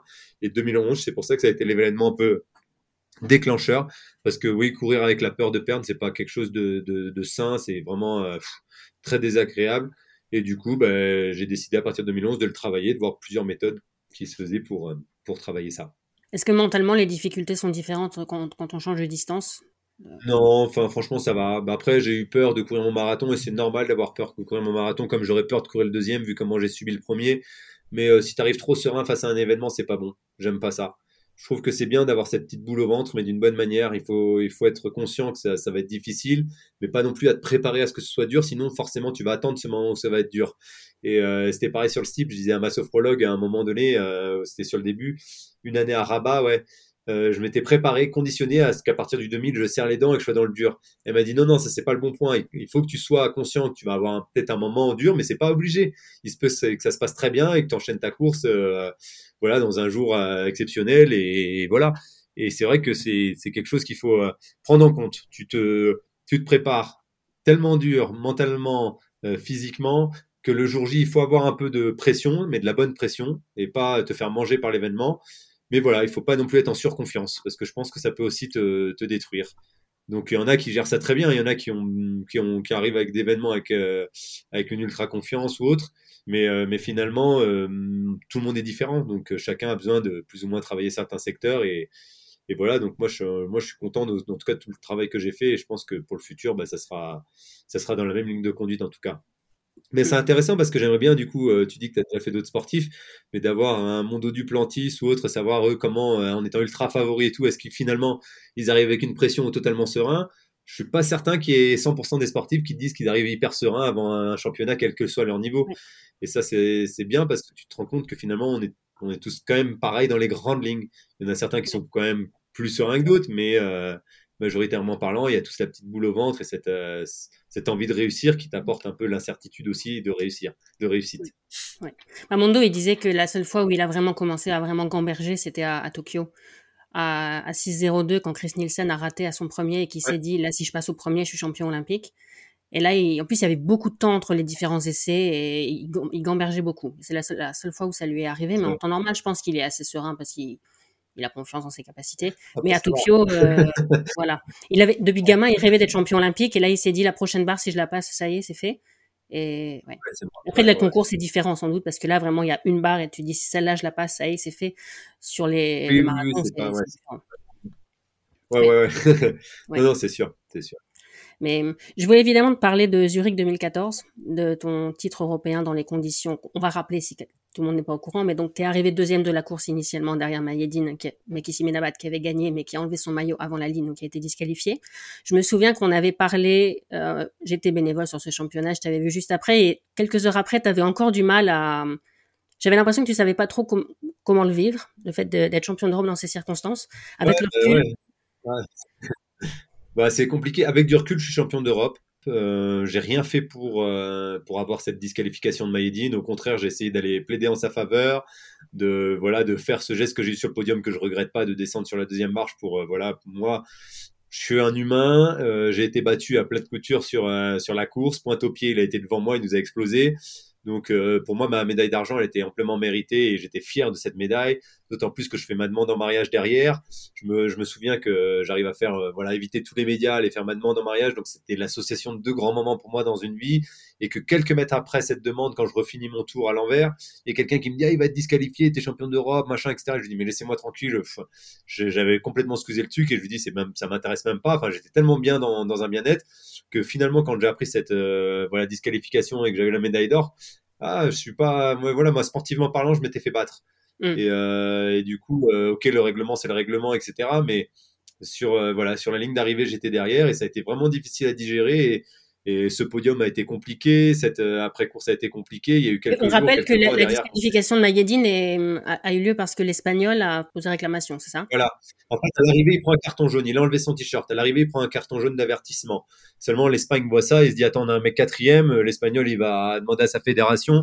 Angel Moulera, il va voir sa fédération et il leur dit euh, voilà faire de faire appel et de demander une disqualification. Enfin voilà, un, deuxième carton jaune, quoi, carton rouge. Mm. Et euh, c'est ce qui s'est passé. Donc il a eu le gain de cause. Mais il faut savoir que ta tête là avait déjà eu des soucis avec sa fédération pour dopage et etc. Et ce geste, du coup, je regrette en rien ce geste que j'ai eu sur euh, le podium de le laisser à part parce que je savais, moi en amont, cette affaire de dopage qu'il avait eu. Je savais que c'était lui qui avait porté réclamation. J'avais évité avec mon coach la bagarre entre Mayedine et lui dans le, le contrôle antidopage. Et du coup, euh, voilà, tout ça accumulé a fait que j'ai eu euh, voilà ce, ce, ce, ce, message entre guillemets fort que j'ai eu en me mettant sur la deuxième marche avec le Polonais, en le laissant lui à l'écart sans regret parce que finalement euh, il méritait même pas cette médaille donc, mm. donc voilà ça a changé quoi dans ta carrière ce titre en termes de popularité, de peut-être de partenaires euh, C'était une médiatisation ultra conséquente. Euh, je sais que j'ai eu les chiffres le soir de cette, euh, cette course, ça a été 4,2 millions de téléspectateurs, ça avait été un record pour l'athlète. Et c'était juste incroyable. J'ai énormément aimé l'après l'après Zurich parce que j'ai eu une médiatisation qui a été conséquente. J'ai énormément aimé en direct, mais je j'aimerais pas trop le revivre. Euh, j'ai kiffé, j'ai fait les plateaux de France Télévisions, j'ai été invité à franchement, j'ai été faire euh, l'Expresso, l'équipe 21, j'ai vu beaucoup de monde, j'ai eu des, ouais, des, des, invitations sur des événements. Enfin, ça a été énorme, mais c'est quelque chose qui, n'est pas ma vie. Euh, quand on a été aussi reçu par Nasser au Stade de France, au Stade de France, au PSG en carré VIP, tous les médaillés d'or, on a été invités là-bas. j'ai vécu un dans avec ma femme, on a été là-bas et c'était un, moment assez sympa sur l'instant T, mais c'est pas mon monde.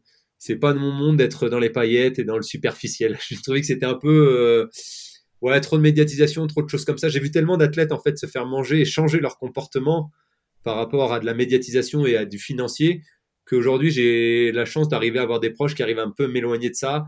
J'ai eu cette médiatisation, j'en ai profité, mais je me suis pas fait manger pour que ça, pour l'entretenir en tout cas. Je l'ai mmh. pas entretenu et je me souviens, qu'après coup, il y a eu aussi un truc, c'est que j'ai eu l'équipe l'équipe magazine qui m'avait contacté pour faire euh, quatre ou cinq pages dans l'équipe mag et que j'ai au début j'ai dit non. Je sais plus si je leur avais dit non, mais en tout cas, j'avais dit à ma femme et mon manager que je voulais pas, je le faisais pas, parce que je leur avais dit, ils sont où l'équipe euh, depuis euh, que je m'entraîne depuis des années j'ai jamais eu un article dans l'équipe. Euh, j'ai la Dordogne Libre et le Sud-Ouest qui me suivent quotidiennement depuis mes débuts. Je préfère leur répondre à eux que faire l'équipe mag. Et c'est mon coach qui m'a dit, écoute, c'est quand même l'équipe mag, c'est quand même un truc, et il m'a convaincu de le faire. Je regrette pas du coup après coup parce que ça a été un superbe article et un superbe reportage. Mais voilà, la sensation à chaud que j'ai eue, tu vois, j'étais vraiment, moi, je suis vraiment dans l'humain. Et, euh, je me suis dit, où est-ce qu'ils n'étaient pas là avant Je verrais pas pourquoi aujourd'hui j'utiliserais ça pour avoir de la com et et voilà, donc je, je me rappelle, je l'ai même dit aux journalistes qui sont venus qu'au début je voulais pas faire le, le, le papier. Finalement, je regrette pas parce que c'est quand même une belle, euh, un beau souvenir que j'ai encore aujourd'hui, ces petits mags à la maison. Moi, je cherche pas à avoir cette, euh, cette médiatisation plus que conséquente. Elle ne m'intéresse pas. Je préfère être euh, là où je suis aujourd'hui, avec mon palmarès et ma conscience pour moi, et comme ça avoir mes proches surtout, comme je disais à Londres. Hein, à Londres, la grosse contre-performance, la grosse baffe. J'ai l'équipe de Keep Run qui est vraiment une équipe qui est vraiment basée sur l'humain avant toute chose, très sincèrement, et ma famille qui était là. Et voilà, là, j'ai une contre-perf qui a été folle, mais pourtant, j'ai eu un réconfort après qui a été euh, monstrueux. Et tu vois, c'était pas, c'était pas que du fictif ou que du, du contractuel parce que tu es en contrat avec des quatre ou parce que, voilà, ta famille, c'est ta famille et ton contrat, euh, c'est, non, il y a vraiment quelque chose de fort et du coup, euh, j'essaie de baser ma vie et mon, sport et ma médiatisation, aussi par rapport à ça. Je cherche pas à vendre du rêve et c'est pour ça que sur les réseaux sociaux ou autres, je communique la réalité. En ce moment, j'ai eu les poumons inflammés, je l'ai dit, je cache rien à personne. J'ai pas pris de médoc. J'ai eu, euh, j'ai eu un peu peur de prendre des médicaments parce que je pensais que c'était dopant et tout ça. Et sur tout ça, je communique tout. Tu vois, je suis pas, je cache rien.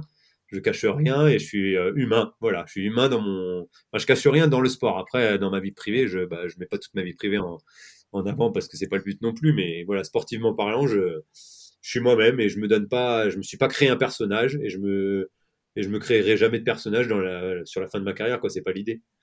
En tout cas, je peux témoigner, comme je te connais dans les coulisses des compètes, et là, on est, on est en train d'être enregistré, que tu es, le même mec exactement. Donc, c'est pas le cas de tout le monde, donc je le dis, je le dis. Tant mieux. Est-ce que euh, as, au fil des années, en fonction de tes hauts et tes bas, tu as vu une, une, évolution avec les sponsors? Je suppose que quand on fait une contre-perf, les sponsors sont moins intéressés, ou est-ce que toi, comme tu es dans l'humain, tu as réussi à les garder à ce moment quand même? Euh, les relations humaines dans les sponsors, c'est hyper compliqué. Euh, très honnêtement, j'ai eu, euh, comme tout le monde, t'es un enfant, t'es matrixé par la communication et la pub. T'as Nike. J'ai eu Nike de 2015 à 2017. T'es harcelé, enfin, c'est pas harcelé. T'es bombardé de produits, de textiles, de chaussures, de pointe. Alors, t'as tout ce qu'il te faut, t'as ton contrat financier, mais t'es un pion parmi parmi une aventure qui n'est même pas humaine du tout. T'as aucune considération. J'ai eu ces trois ans, je les ai pris, je regrette pas parce que ça a été une expérience humaine aussi de les avoir. J'ai fait une, ou deux belles connaissances aussi grâce à ce, partenariat-là. Et, d'ailleurs, il faut que je réécrive à une de ces personnes qui est, qui est dans les bureaux et qui m'envoyait la dotation pour pas la citer Valérie, avec qui j'ai eu un très très bon feeling et avec qui je m'entends très bien encore aujourd'hui. Et, euh, et après le reste, enfin voilà, la gestion du partenariat, elle était il y avait aucune relation humaine, il y avait rien. Et du coup, euh, quand ça s'est terminé, j'étais triste parce que euh, voilà. Mais finalement, on m'avait envoyé du rêve sur des contrats et des propales verbales qui n'ont jamais été faites par écrit. Et quand je vois ce que c'est aujourd'hui, la démesure et les gens qui sont pris, qui sont jetés dans tous les sens, et ce qui m'a fait le plus, l'événement qui m'a le plus marqué, c'est Alison Felix, qui était une icône de Nike depuis des années et qui a été virée d'une manière euh, plus que voilà exécrable je me dis que c'est voilà pour pas les citer enfin pour le coup si c'est euh, c'est ça a été bon à prendre. Je crache pas dessus parce que je les ai eus.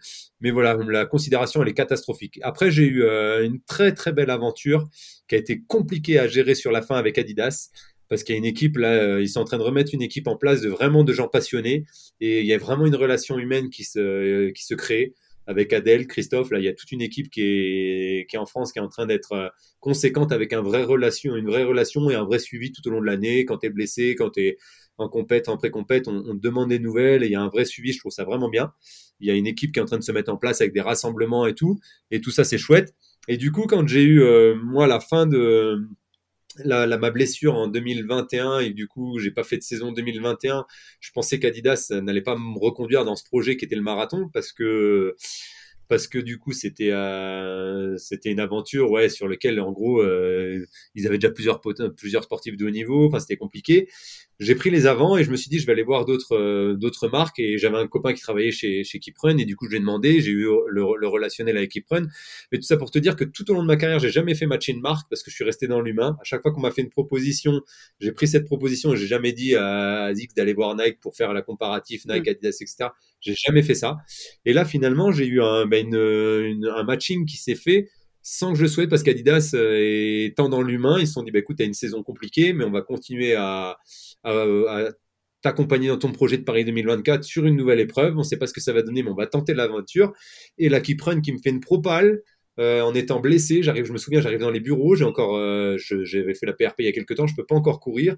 Je teste les chaussures, je teste les prototypes, mais je leur dis, mais je les teste, mais je marche, mais je peux pas courir, j'ai encore mal. Et qui me fait une proposition suite à ça, sachant que le mec, il est blessé, il peut pas courir et il te, décide de t'accompagner sur trois ans sur le marathon. Donc là, pour moi, l'humain, dans les deux, deux, cas de figure, il a été mis au centre du projet avant la performance sportive pure et dure. Et là, j'ai eu un choix à faire en fin d'année qui a été assez draconien et qui a été assez compliqué. Et, euh, franchement, j'étais pas bien. J'ai eu, euh, j'ai eu cette orientation à prendre et ça a été difficile. Et pour le coup, donc euh, ta question, j'ai répondu assez, assez, enfin, d'une manière assez élargie. Il y a des équipes qui sont en train de se mettre en place là. Avec ce que je vis avec Kiprun, c'est juste monstrueux parce que je te dis, c'est des passionnés avant tout, des gens investis. Et donc, euh, je me sens vraiment dans une famille et une équipe euh, voilà, de collaborateurs qui ont envie d'accompagner la performance. Et à côté de ça, il y a Adidas qui est déjà encore dans le game et qui, euh, qui crée aussi cette team-là et qui est en train d'arriver dans le bon sens sur, sur, la, sur les... Voilà sur l'esprit de famille et tout. Après, ça reste du business avant toute chose. Faut pas se voiler la face. Donc, quand je dis Nike, etc., c'est du business. Mais ça n'empêche pas d'enlever, voilà, d'avoir une relation humaine avant toute chose. Et ça, pour le coup, voilà, j'ai évolué dans ce sens-là, mais j'ai mis l'humain au cœur de mon projet, euh, de tous mes contrats et dans toute ma vie. Et, euh, et aujourd'hui, il n'y a pas un partenariat que j'ai euh, sans avoir rencontré euh, ou le PDG ou les collaborateurs ou des gens. Euh, c'est que des produits ou des choses que j'ai testées en amont, sur lesquels j'ai bonne conscience et avec des gens avec qui j'ai un bon feeling. Je ne vais pas signer un contrat parce que on me propose, je peux, je peux pas te montrer, mais sur Insta, on me propose des collaborations pour mettre des publications pour du beurre de cacahuète ou des, têtes d'oreiller, des trucs comme ça. Des, je vais pas te mentir, hein, j'ai des propositions euh, aujourd'hui, c'est complètement euh, absurde, je trouve ça délirant. On me propose des fois 1500 euros pour mettre une story, euh, deux stories et un post Facebook pour promouvoir un truc que tu n'utilises pas, que tu n'as jamais vu que tu connais pas. Le monde part dans une, euh, part dans une folie euh, de communication, c'est incroyable. Et ça, je refuse de faire tout ça. Tu as vite fait de tenter euh, d'être, d'être pris dans, ce, dans cette communication-là et dans cette, ce cercle vicieux. Seulement, je suis pas un influenceur. Et comme je te dis, moi, j'ai l'humain avant toute chose. Et je préfère, je préfère voilà, verrouiller les choses, être bien avec les gens avec qui je signe. Et que si je fais une saison blanche ou, ou une belle saison, ben, qu'on soit là dans les bons ou les mauvais moments. Et c'est ce que je demande à tous les collaborateurs avec lesquels je, fais des, partenariats. C'est que, OK, quand je brille, on fait des, publications, des choses, des trucs sympas. Mais là, tu le vois des quatre, je sais pas si tu as vu la vidéo. Euh, ils sont venus à Londres, ils ont sorti un film enfin, qui me fait pleurer encore une fois quand je le vois. Euh, C'était l'une des pires défaillances, je pense, dans ma carrière. Et ils ont sorti un film quand même sur ça. Et finalement, ce film-là me redonne aussi de la motivation. Tu vois, c'est juste. Euh... Mais voilà, le nombre de messages que j'ai reçus après cette contre-perf, je pense que voilà, il n'y a pas beaucoup de marques qui m'auraient envoyé autant de messages. Et, euh, et c'est pour ça que je, suis content de ne pas m'être planté. Je trouve que c'est une belle relation en fait. T'entretiens, euh, t'entretiens des choses et puis finalement tu développes en plus les produits parce qu'avec eux je fais du développement produit. Donc c'est euh, humainement parlant, euh, psychologiquement parlant, enfin euh, et, et, voilà en termes de, de voilà d'expérience humaine c'est juste c'est juste fou. Donc euh, donc en gros voilà j'ai été super loin dans ta question de est-ce que je est-ce que, voilà, comment j'évolue avec les partenariats, etc. Donc, c'est vaste, mais finalement, c'est pour dire que l'humain, finalement, est au cœur de tous mes projets et de toute cette, euh, cette passion qui m'anime. Là, tu parlais du développement produit avec Kipron. Concrètement, quel type de feedback tu peux leur donner? Euh, ben, en gros, euh, il y a une chaussure qui va sortir en toute taille en février euh, pour les testeurs et tout ça, qui sera peut-être en magasin en fin d'année ou en 2024. En gros, cette chaussure, on m'a donné euh, entre guillemets carte blanche avec les ingénieurs. Il m'a envoyé. Euh... Je veux pas te la montrer. je sais pas si je de la montrer. J'aimerais bien quand même. Je veux pas en gros, il m'a envoyé plein de... Je suis allé à Lille, j'ai vu, euh, je crois, 12 ou 13 tissus différents dans les 12 ou 13 tissus pour euh, ce qu'on appelle la tige, le mèche euh, voilà, du dessus de la chaussure. J'ai dû en choisir deux ou trois. Dans ces deux ou trois, après, on a fait des, ils ont fait des tests en labo, etc. J'ai fait des tests avec. On a vu s'ils étaient plus ou moins solides. On en a retenu un pour voilà la finalité. Euh, des géométries de mousse, des formes de plaques carbone, des épaisseurs de mousse, des, enfin tout un tas de choses en fait. Et cette chaussure qui sortira prochainement, ben, c'est en gros je l'ai 100% développée. J'ai eu le choix de plein de mousse, plein de géométrie, de plein de positions de plaques, de la, la tige, etc. Et donc ça, ça a été fait en, collaboration, à, voilà, avec euh, une équipe d'ingénieurs hyper réactifs et passionnés. Je, l'ai dit l'an dernier, mais euh, j'ai un modèle. Euh, voilà, c'est encore un proto. C'était un proto qui a été fait l'an dernier. C'est en gros la chaussure carbone qui est aujourd'hui en magasin. C'est cette chaussure-là avec la plaque carbone qui est dedans. Mmh. Je l'ai testé euh, sur le semi à Séville et je disais à l'ingénieur le soir du semi de Séville, je lui dis, euh, je la trouve super bien la chaussure et tout, je me sens bien avec. Seulement, je pense qu'il manque, y a un peu trop de mousse sous la, la peau névrose pour avoir un peu plus de dynamisme. Euh, je pense qu'il faudrait, voilà, voir pour modifier ça. Une heure après, je reçois une photo. Il avait pris un cutter, il avait découpé la semelle de la chaussure, et il m'a envoyé, il me dit ça comme ça. Tu penses que ça serait voilà, te montrer la réactivité. C'était un dimanche soir et il a été dans son garage bidouiller un truc juste, voilà, pour donner une idée. Après, ça s'est fait en labo et tout, mais voilà, te montrer l'esprit, les, les, gens passionnés qui sont derrière toute cette, euh, toute cette, euh, toute cette équipe-là. Et, et, finalement, qu'il y a une marque qui a rien à envier aux grandes marques, euh, quand je dis grandes marques, qui sont actuellement développées au top du marché, parce que là, ils sortent des produits qui sont vraiment dans l'air du temps et qui sont qui vont matcher très fort en rapport qualité-prix assez conséquent. Donc, mmh. moi, je suis hyper fier de faire partie de cette, ce développement-là parce que tu es pris en considération, ton avis est pris en considération. Et, et du coup, et du coup, c'est bien parce que voilà, il y a ton avis qui est, qui, est, pris. Là, elle va être sortie, la chaussure, je te dis, sur laquelle j'ai travaillé en toute taille. Et, euh, et les toute taille, les testeurs, tout ça, ils vont tester les chaussures et eux, ils vont dire euh, ce qu'ils en pensent et tout. Et tous ces avis croisés vont faire qu'à la fin, il y aura un produit fini qui sera adapté à tous. Mm. Et ça, c'est c'est pas que Johan Koval qui décide à 100%. Euh, il faut enlever le zip là, il faut mettre une, ce lacet ou voilà sur une chaussure. C'est vraiment des avis croisés qui font que ouais, c'est une bonne, euh, c'est une très très belle expérience. Cool, cool. J'ai bientôt terminé. Je, pour préparer l'interview, je suis allée voir ta chaîne YouTube et j'ai trouvé pas mal de trucs intéressants sur ta chaîne YouTube. Dans un vlog que tu as fait euh, au Kenya, tu, tu dis que tu avais mal dormi avant une séance de résistance parce que tu n'aimais pas ces séances-là. Et donc, je voulais savoir si parfois tu gambergeais même avant certaines séances quand tu sais que vraiment tu vas, tu vas souffrir. Ça, t'arrive encore maintenant? Ouais, ouais, ouais. C'est ça qui est bon. tu sais que ça t'anime et que le doute de la séance, c'est incroyable c'est euh, ouais ouais c'est quand tu sais que tu dois lever le tôt le matin pour aller faire une séance euh, un peu spécifique un peu repère ou autre euh, mais comme je te dis sur le marathon de Londres j'ai eu mal au ventre etc et j'ai été obligé de m'arrêter aux toilettes. Ma séance test de 2 fois 10 000 là qui avait été sortie sur le site de la Fédé 2 fois 10 km à trois semaines du marathon, euh, je me suis mis en, configuration marathon. Je me suis levé trois heures avant, j'ai pris mon gâteau sport, j'ai pris etc.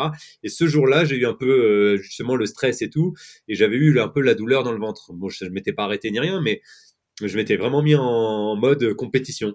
Et euh, même si la séance, je l'avais maîtrisée, je m'étais pas mis à fond sur la séance, mais je m'étais préparé, conditionné à faire une séance en mode compète. Et du coup, bah, la veille, euh, t'as un peu la boule au ventre, tu dors pas super bien. Le matin, tu te réveilles, t'es tout seul dans ton truc, t'es voilà, j'étais dans, le, dans, dans la bonne dynamique et ça, j'aime bien me mettre comme ça à l'entraînement. En fait, c'est conditionner pour pas arriver sur l'événement le jour J en étant euh, tout affolé parce que tu n'as pas préparé.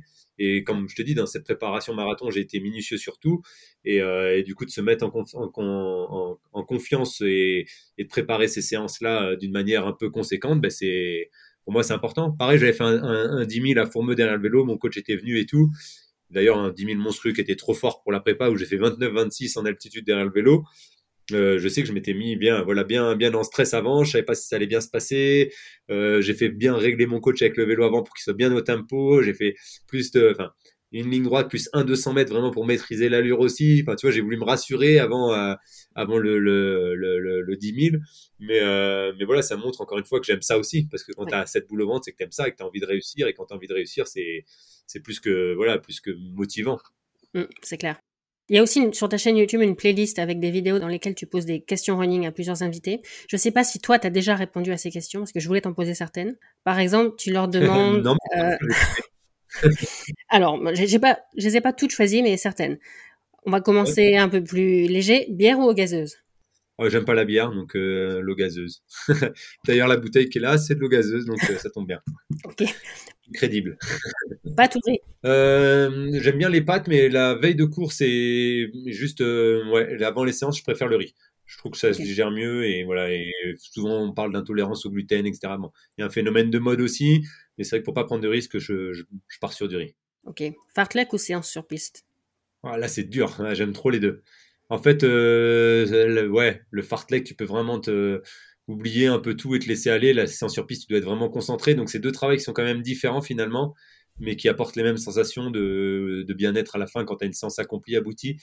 Mais j'aurais quand même, par rapport à l'humain, je dirais plus le fartlek parce que tu développes. Euh, même si es, voilà, tu développes peut-être plus de, de, ressenti, vu que moi je travaille vachement sur ça, sur du feeling, que sur du chrono à respecter pur et dur. Donc euh, au bout du compte, quand tu fais un petit fartec où tu as bien réussi ton effort et que tu trouves que tu avais une belle attitude, bah, finalement peut-être que tu allais un peu moins vite que prévu, mais, euh, mais au moins tu es content. Donc ça c'est pour le bien-être euh, psychologique, je dirais le fartlek. Ok. Footing avec ou sans musique? Un petit peu des deux, mais majoritairement sans musique. Surtout quand tu es à, genre à Fourmeux, au Kenya ou autre, tu profite des, des bruits environnants, c'est beaucoup plus agréable. surtout au Kenya avec les voitures, c'est pareil, c'est danger de mort de courir sans entendre, sans entendre ce qui t'entoure. Run solo ou en groupe? Pareil les deux. J'ai besoin d'avoir des moments seuls. Hum, j'en ai besoin. Je sais pas, c'est pas forcément très régulier, mais c'est ce qui me motive aussi. Ce run solo où, où tu peux accélérer quand tu veux et où tu finis ta course contre Bekele, Mofara et, et Chamel Guérouge pour accélérer ton dernier mille, ben voilà, il faut que tu sois tout seul pour faire ça. Et ça, ça m'a, ça me l'a fait longtemps euh, en étant jeune et ça me le fait encore aujourd'hui. J'aime beaucoup finir euh, au sprint avec Kipchoge sur mes fins de run. mental ou physique? Euh, Mental. Mental, ouais, mental. Question bonus, ton meilleur souvenir en running? En running, mon meilleur souvenir c'est pas mon meilleur souvenir, mais j'ai une chose qui me vient en tête là, c'est que des fois sur la ligne de départ, grâce à la sophrologie, je garde un petit peu de chaque chose que j'ai pu faire tout au long de ma carrière. Des fois, on me voit souvent fermer les yeux sur la ligne de départ. En fait, j'arrive à, pour me déconnecter de l'instant présent, l'espace de deux ou trois secondes, j'arrive à me projeter sur un événement de vie que, que j'apprécie et où je me sens bien.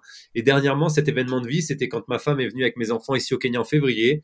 Ils étaient tous les trois sur la moto et, euh, et je courais à côté un footing très cool, hein, mais sur la terre rouge, ils étaient tous les trois et j'ai engrammé ce, moment-là parce que j'étais dans un bien-être et c'était hyper sympa.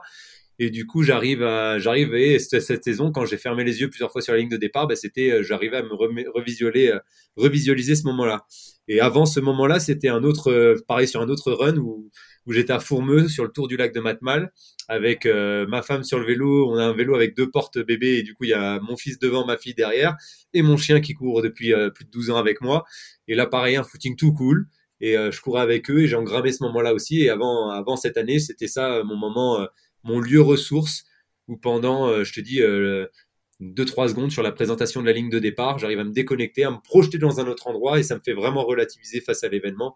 Et c'est aussi ça qui est un petit peu euh, ma petite force de, de motivation avant, avant une ligne de départ et avant une course. Mhm. Et je voulais aussi rajouter une question. Est-ce que tu as un souvenir quelque chose qui s'est passé dans le cadre d'une compétition qui n'est pas directement liée à la compétition, mais je sais pas, dans une ville que tu as visitée, dans, le cadre d'un championnat, un bon souvenir dans toutes tes sélections en équipe de France euh, J'ai pas mal de, choses, de bons souvenirs et tout, mais ce qui m'a marqué aussi, c'était euh, cette année sur mon premier semi-marathon où je cours à Séville. J'ai fait la course à 95% seul devant parce que les groupes devant étaient trop éloignés et derrière personne voulait me relayer. Et du coup, j'ai eu cette, euh, cette année où j'ai pu où j'ai pu courir, euh, où j'ai pu courir tout seul.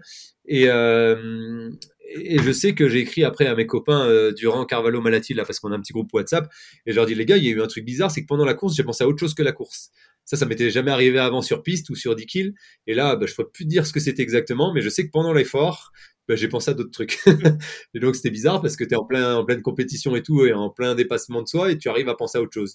Donc ça m'avait bien marqué quand même euh, sur ce sur ce semi là. Mhm. Sur le marathon si j'ai pensé à d'autres choses, mais bon c'était pas le même état d'esprit donc euh, j'ai essayé de penser à d'autres choses pour finir, mais bon c'était pas pas facile. Mais je voilà ça m'a ça m'avait quand même marqué ce, ce, changement entre la piste finalement où t'as pas le temps de penser à quoi que ce soit, tu es focalisé sur ton placement, là où tu vas attaquer, combien de tours il reste, etc. À, là où tu as 21 bornes et finalement tu as le temps de penser à pas mal de choses parce que tu es dans ta monotonie, dans ton rythme que tu maîtrises et euh, voilà, tu peux limite visiter entre guillemets en même temps et regarder un peu les bâtiments. Et ma, ma dernière question, c'est la question que je pose à tout le monde. Le, le podcast s'appelle Athlète mondiaux parce que ce que moi j'aime de l'athlète, c'est le côté universel. Tu le sais mieux que personne parce que tu fais vraiment les, les disciplines de l'athlète qui sont les plus universelles de toutes. Ça, c'est ce que moi je préfère dans l'athlète. Qu'est-ce que toi tu préfères dans l'athlète? Moi, je préfère dans l'athlète le dépassement de soi. Je dis souvent que tu sois sportif professionnel, amateur ou, euh, ou quotidien. Euh, tu mets tes baskets, tu vas courir, quelle que soit ton allure ou ta vitesse, il y a un moment dans ton run où tu vas créer de l'endorphine. Et ça, c'est un moment, c'est une drogue qui est venue, qui, est la mienne au quotidien aujourd'hui. Et cette création d'endorphine, c'est l'hormone du bien-être et elle est amplifiée quand tu es en altitude, tu en crées beaucoup plus facilement. Et c'est quelque chose que, enfin voilà, je dis, tout, je dis souvent à tout le monde, c'est le meilleur antidépresseur euh, naturel par excellence. Tu fais de la course à pied et ça te procure un moment de bien-être et et voilà, après, forcément, quand tu as terminé ton run, tout revient à puissance 10. Mais pendant l'espace de quelques secondes, quelques minutes, euh, bah, tu penses plus à rien et tu es dans un bien-être général. Et ça, c'est valable pour tout le monde. Mm. Et pour moi, ça, c'est la plus belle des choses que tu peux avoir grâce au sport et grâce à la course à pied, d'avoir ce petit, bah, c'est son dépassement de soi à chacun son, son degré, mais euh, qui, te, qui te met dans un bien-être général et un moment où où tout se passe bien et que tu, oublies tout. J'ai terminé. Est-ce que tu veux rajouter quelque chose? Si, euh, si ça peut me lancer un petit coup de, promo, je relance bientôt le, programme d'entraînement justement que je prône pour euh, courir en apprenant à mieux se connaître. Et du coup, c'est pas pour vendre le truc parce que je suis pas dans le mode business, parce que le premier G, je l'avais verrouillé à peu de personnes pour être, euh, avoir des retours et être content des retours que j'ai sur l'accompagnement des gens. Et là, je relance pareil dans une, dans une dynamique de, voilà, de verrouiller à l'accès à plus, pas trop de monde parce que je vais être, je veux faire un suivi. Et du coup, euh, je prône énormément ça. Donc, si ça peut découvrir, certaines personnes accèdent, accèdent à ce programme et après le partage à d'autres et change cette manière de travailler et montrer aux gens que voilà, on peut courir euh, sans avoir tout un tas de technologies euh, avec soi. c'est apprendre à, mieux se connaître pour mieux gérer son effort. Ça, c'est valable pour la course à pied, pour la vie de tous les jours, parce que quand tu te connais bien, ben, tu es, bien avec toi-même. Et ça, voilà, c'est une fierté que j'ai parce que j'ai énormément bossé dessus. Et du coup, le petit coup de promotion du jour, il sortira bientôt. bon, bah, merci. Merci, merci. Avec plaisir. Et voilà, c'est fini pour aujourd'hui. Encore un grand merci à Johan d'avoir accepté mon invitation. Vous trouverez dans les notes de l'épisode le lien vers le programme d'entraînement de Johan pour vous aider à progresser sur 10 km. Si l'épisode vous a plu, allez jeter un œil au fil du podcast, d'autres épisodes pourraient vous plaire. Partagez cet épisode sur les réseaux sociaux en taguant Athlètes Mondiaux, tous les liens sont dans les notes. Vous pouvez aussi laisser une évaluation sur Apple Podcast et faire une petite contribution via le lien également disponible dans les notes. À la semaine prochaine!